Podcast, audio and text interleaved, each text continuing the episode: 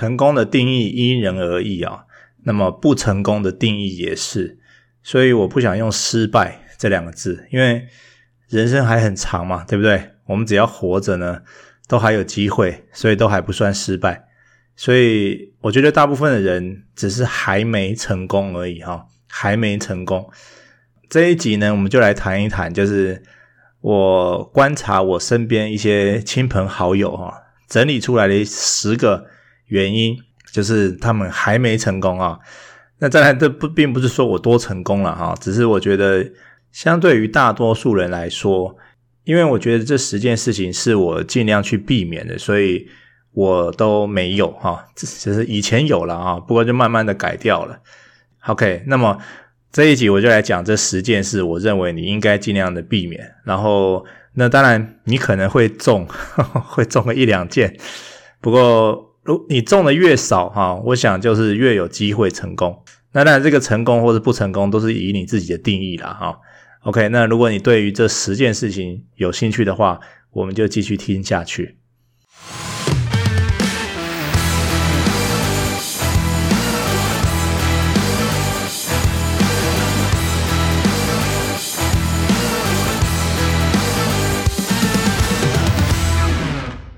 第一件事情，我觉得是常年的 number one 哦，就是懒惰。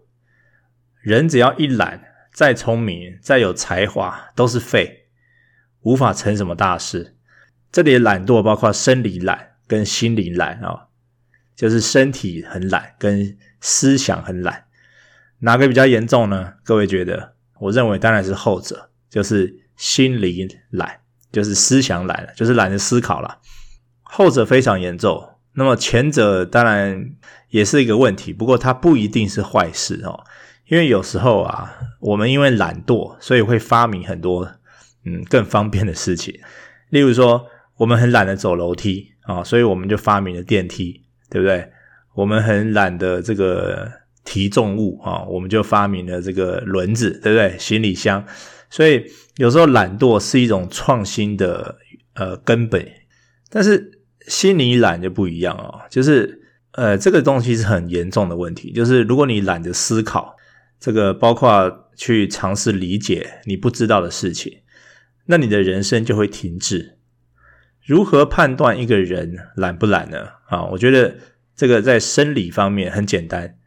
这个我我常说哈，就是十个胖子九个懒，还有一个是老板。OK。那怎么判断心理方面呢？我觉得也不难啊，就是你就看这个人他面对不懂事情的态度，你就知道了。例如说哦，很多人就是这样，就是他们很想玩桌游，但你只要一跟他解释规则，他就会先说：“哦，好复杂哦。”他他可能还是会想玩，很好奇，但是他嘴巴就会先说了哈。所以我觉得这不这是不必要的啦啊。所以我觉得连尝试都懒的人呢。九成九是心理懒，那心理懒呢，一定会导致身体懒，就变成了这个恶性循环，对不对？他们就没有行动力啊，然后那结果很自然的啦，啊，就会成为一个 loser。所以，所以懒惰是我心中排名第一的啊。好，那排名第二的呢，就是易怒，也就是 EQ 不高。所以我觉得一个人 IQ 再高，EQ 不高也是废。很多人无法控制情绪，在事情发生的当下就直接爆发哦，甚至还没有了解事情的真相哦，啊，所以我觉得生气呀、发脾气呀，它其实就像七伤拳一样，就是又会伤人又会伤己。易怒的人呢，没有任何的情绪弹性跟空间啊，就是只要一不如他意，他就会失去理智，然后这个会造成旁人无法跟他沟通。好，就是他听到任何事情，特别是负面，他就会马上火就来了，哈，马上火大，他完全听不进去。所以你去想哦，你再厉害，你如果无法听进去任何的意见，哈，或是接纳任何人的意见，然后让你看到自己的盲点去改善，那这种人一定是停留在原地啊，对不对？然后还还还很生气的停留在原地啊。所以第二名，我认我认为。如果你还不是那么成功的话啊，至少在外界的眼光来看，有可能是你的 EQ 不高啊，你无法控制情绪，这一点我认为非常非常重要。那关于 IQ 跟 EQ，我想，因为我曾经写过一篇文章哈，这个我们未来有机会再谈。第三个理由是抱怨，这一点通常跟第二点会一起出现。易怒的人呢，就很爱怨天尤人啊，凡事都是别人的错。所以，当一个人缺乏自省的能力的话，他的眼光就会很短浅，就是浅到他只能从自己的眼睛看出去，而无法用第三人称看自己。抱怨会产生负面的言语啊，把你自己笼罩在负面的磁场里面，然后就会很容易吸引到各种负面事情的发生。所以，我认为都是自找的啊，就是。呃，也印证了这个祸从口出这个事实。好，我的观察是说，爱抱怨的人呢，都很容易碰上不好的事。那么他们的磁场，哈，他们的气场是不好的，所以我们要尽可能的远离他们，不要跟他们有任何的互动，连点赞都最好不要。好，所以下次你看到有人在酸别人或者在抱怨的时候啊，你要记得我说的话，远离他们，不要跟他们有任何的互动。以免他们那种污浊的气场啊，那种负面的吸引力哈，会影响到我们自己本身。第四点呢，是太多借口。常言道，成功的人找方法，失败的人找借口，对不对？所以你找你很爱，你变成什么找借口专家的话，你就变成失败的专家哈。然后我想延伸一下这个想法，我认为多数人呢都很懂得自我安慰，去合理化。我们正在做的事情是最适合我们做的事，但其实很多时候啊，这也是我们给自己找的借口而已啦。啊，举例来说，瞎忙就是一个借口啊。你告诉自己很忙啊，每天工作朝九晚五啊，所以你已经很努力了，很可以了。啊，你对自己说我很棒了，这不是一种借口嘛？这是一种自欺欺人吧，对不对？我我再来举例哈，就是。很多人，比如说一个人买书回来，然后都不看，好，然后就在 FB 上面贴文说：“哦，本月要看的书好多，好难哦，非常做作，不是吗？”那我认为这些做作的行为都是都是借口嘛。你要是真正有决心要成功，你才不会玩这种自我安慰的加加酒。我们就直接去做真正该做的事情了，一边做一边想怎样才可以做得更好。就不会给自己停下来的借口，好，所以千万记得啊，就是不要找借口，因为找借口的人就是不是很认真的在对待自己所追求的目标，都只是在装模作样而已。如果你真的遇到困难，你真的有决心要成功，你就一定会想办法去找到解决的方法了。OK，第五点呢，我认为是缺乏专注。我我常说哈，就是先求深，再求广。你一定要在某个领域上面有够深的专业和努力。如果要说一个年限的话，至少是十年。当你达到顶尖的十 percent 的时候啊，你才去做别的事情。其实每个领域都可以出头，但是都很不容易。我也可以理解说，人会有很多兴趣，包括我自己。但是成功呢，一定要有个立基点。你的核心专业是什么？你怎么找到它？然后你如何得到别人认同啊？别人认同你的确是在这个顶这个领域的顶尖的呃十 percent，所以十年磨一剑啊，你才会有武器可以自由挥洒，对不对？去挑战更强的敌人啊，就是你的这个江湖啊就会更辽阔，对不对？机会更多。所以一开始啊，你一定要专注。你千万不要见一个爱一个啊，就是什么都想来一点，结果都是沾酱油。因为真正要深耕一个领域，我真的是觉得，人家说一万小时，对不对？再加上刻意练习，这至少要十年了，至少要十年。好，第六个，我认为你可能还没成功的原因是熬夜，对，就是熬夜。那部分呢是生活作息。部分呢是身体保健，我我常常听到人家说什么创意工作者啊，都是半夜才有灵感，才可以创作。我自己的经验并不是这样子，我觉得熬夜不但不会让你创作更好，反而更伤身。那年轻人当然可以熬夜，但是进入中年以后，这个可能是三十岁以后，我觉得熬夜只会让你的寿命更短啊，所以早睡早起啊。根本就不是什么值得佩服的事情啊、那只是为了身体健康。那么规律的作息呢，也不是为别的，就是为了长命百岁而已。我们常常看到很多才子都英年早逝，那我就在想说，诶，那会不会因为他们都是熬夜工作呢？那因为我自己在创作的时候啊，我认为非常非常吃脑力。虽然身体的动作只有打字，但是我每次呃完成一件作品的时候，我还是会觉得很累。就是你还是会觉得你的全身肌肉还有头脑就会放松。好，所以我其实无法想象，如果你是熬夜工作的话，那同时又要消耗脑力、体力、肝力，它其实又是一种激烈运动嘛。那你每天在这样该睡觉的时候做激烈运动，你要用多少健康的配额来换？好，所以想到这件事情，其实我是嗯蛮忧心很多呵 呵熬夜工作的创作者哈。就是如果你是用体力还好啦，如果你脑力、体力都要同时用的话，对，然后你又不是很年轻的话，我觉得还是不要冒这种风险，早点睡啊，早点睡，为了身体健康。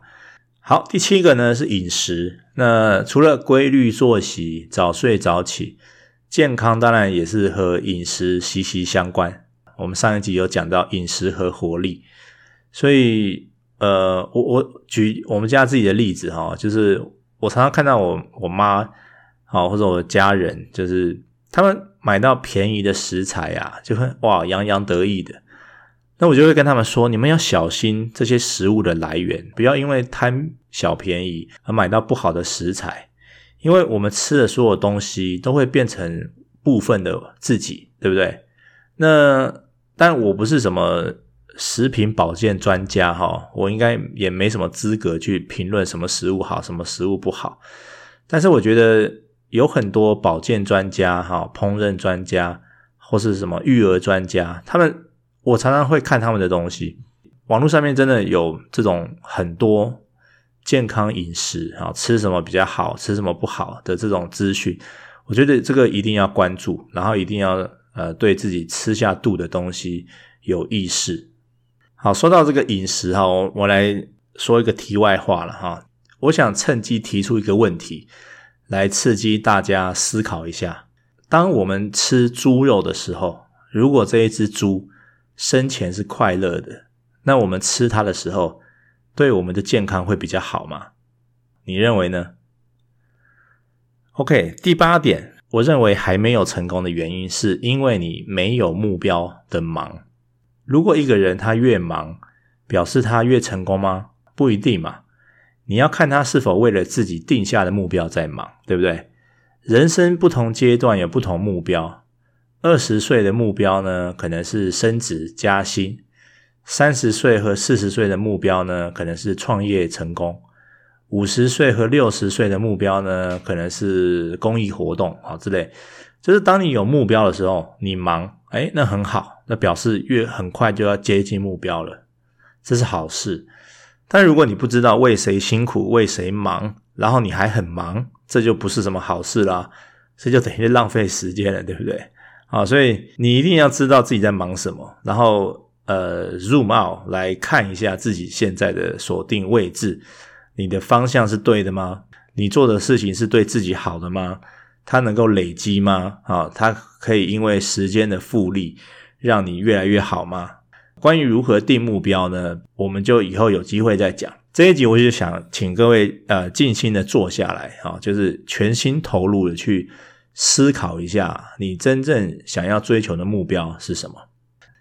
第九个，我认为你还没成功的原因，可能是因为错误的关系，包括你交错朋友、嫁错老公、被亲人陷害，对不对？我们常常听到这样的故事嘛。所以人际关系是影响我们成功与否的关键因子啊。那么，我觉得原则就是宁缺毋滥。你可能听过一句话，就是什么一个人走得快哈，一群人走得慢，看你怎么解读这句话了哈。当然，它有各种解读方式。我的其中一个解读方式呢，就是一个人走得快，他会走得纯，自己的气场啊，自己的磁场自己养。你要多接近那些正面的成功人士，然后尽可能的让他们的观念与你同步。那如果你发现身边有一些感觉不太对劲的人，那你要尽快的远离他们，不要再有任何瓜葛，就是连想都不用想哦，哦，连想都不要想，不要再浪费时间了。但是如果对方比较难切割的话啊，例如家人，那就你就要用最大的努力去影响他们。好，这个不太容易，不过也只能尽量做，因为它是无法切割的。但是如果是朋友啊、同事啊、老板啊、什么合作伙伴啊啊，这种东西可以切得很干净哈。好，所以就不要犹豫，马上远离他们，然后自己去接近那些磁场比较好、思考比较正面。有自己信念的人哦。好，最后一点，你为什么还没成功？哦，我觉得就是没耐心啊。就算一个人满足所有以上的条件，他也不可能隔天就成功啊。然后我之前有说过了，成功它是一个状态，它不是一个你要跨越的终点线。那就算它是终点线，你的线跟我的线也不太一样，对不对？然后它的位置也会不断的移动。所以我的结论就是，只要你每一天都有进展。你都算是在成功的路上，有些东西它可以让你加速，但伟大的成功呢，绝对都不是一触可及的。那么你也不要因为好像迟迟没看到结果啊，就否定了这条路，然后否定自己，或者是走上歪道。你要做的就是找出方法，修正知识啊，让自己重回正道，这样子。OK，那么以上十件事，我不知道各位听了，好，有被我讲中几件事。不过我觉得这个如果一样都没有，哇，非常好，哈，恭喜你。那如果就一两样的话，我觉得就是，嗯，看看可不可以把它改掉，这样子。